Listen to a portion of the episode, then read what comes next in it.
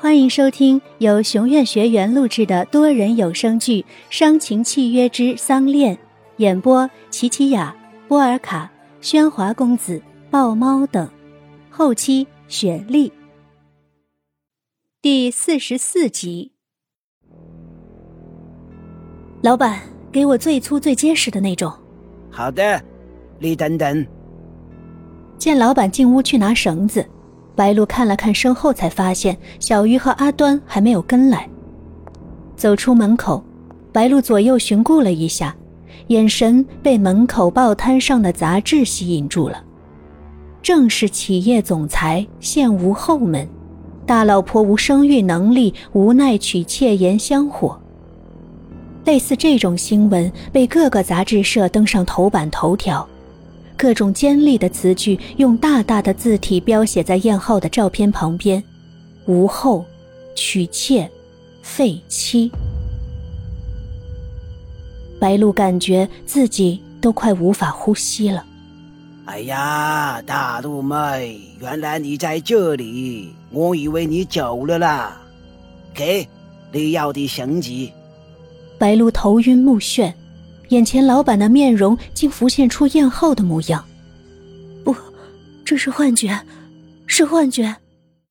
匆忙接过绳子，白露不敢去看老板的脸，转身就走，只想立刻离开这里。喂，大陆妹，没给钱的啦！喂，少夫人，少夫人在那边。喂，大陆妹。怎么买东西不给钱的啦？老板，多少钱啊？我给。付了钱，小鱼回头去找白露时，却已失了踪影。啊，阿端，白露呢？我我没看到啊。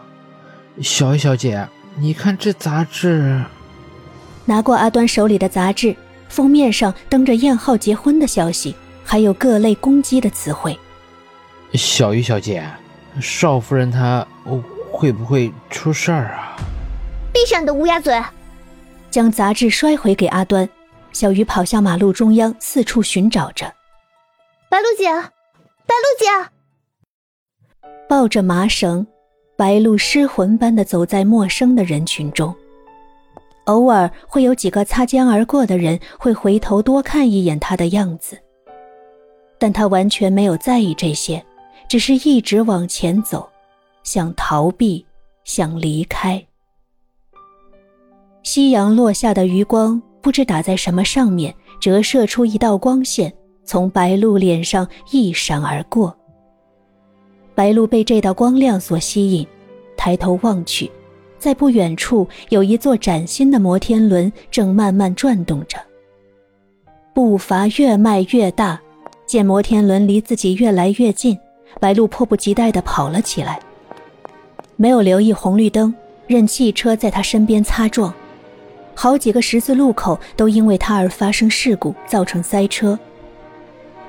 来到一个游乐场门口，摩天轮就坐落在里面，将身上所有的钱付给售票员，白露坐上了摩天轮，仍是一个人的车厢。白露回想起小鱼和佑天，回想起燕浩和恩雅，而自己还是一个人。看着腕上的镯子，你是蛊吗？给我施了什么法，让我会如此割舍不下？白露将它取下，它早已失去了温度，就如他的心一样。一滴泪落入手心里，滴在镯子上。我们是不是到了该分开的时候？从麻绳中抽出一根绳线，白露将镯子穿上绳线，系在颈上。那个契约，他已无法再继续，内心的伤痛已控制不住的冲破出来。天后。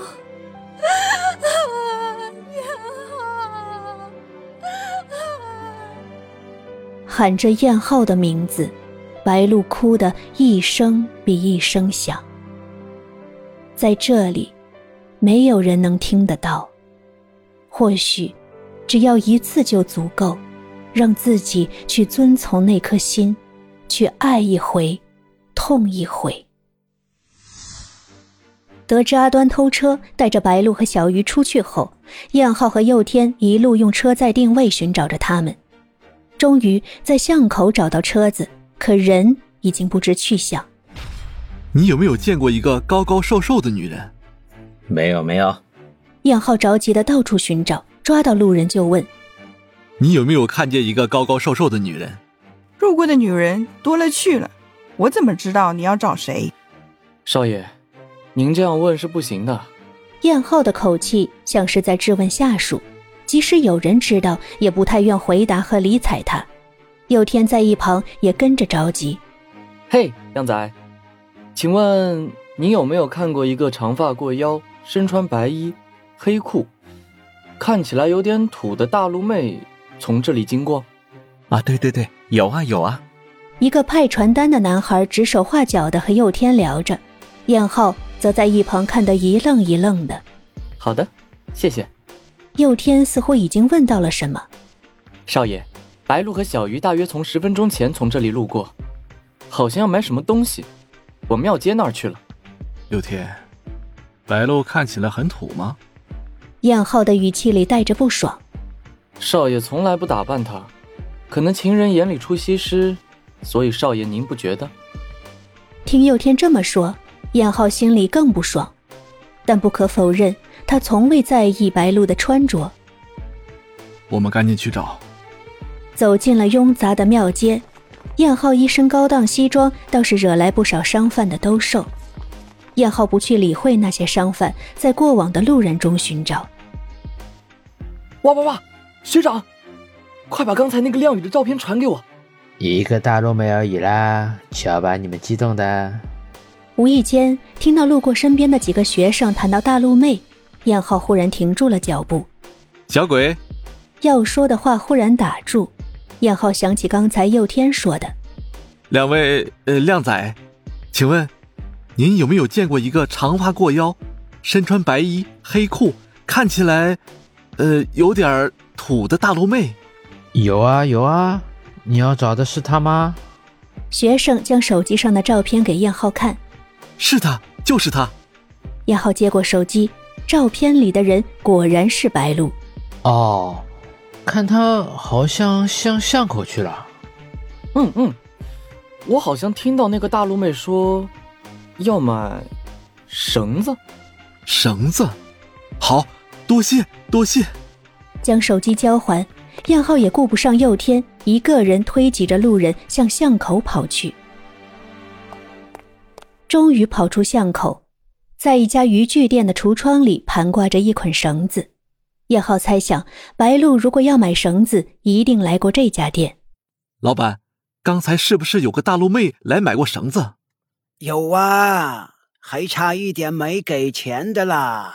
果然不出燕浩所料。你有看见她往哪里去了吗？呃，往左边的马路去了啦。谢谢。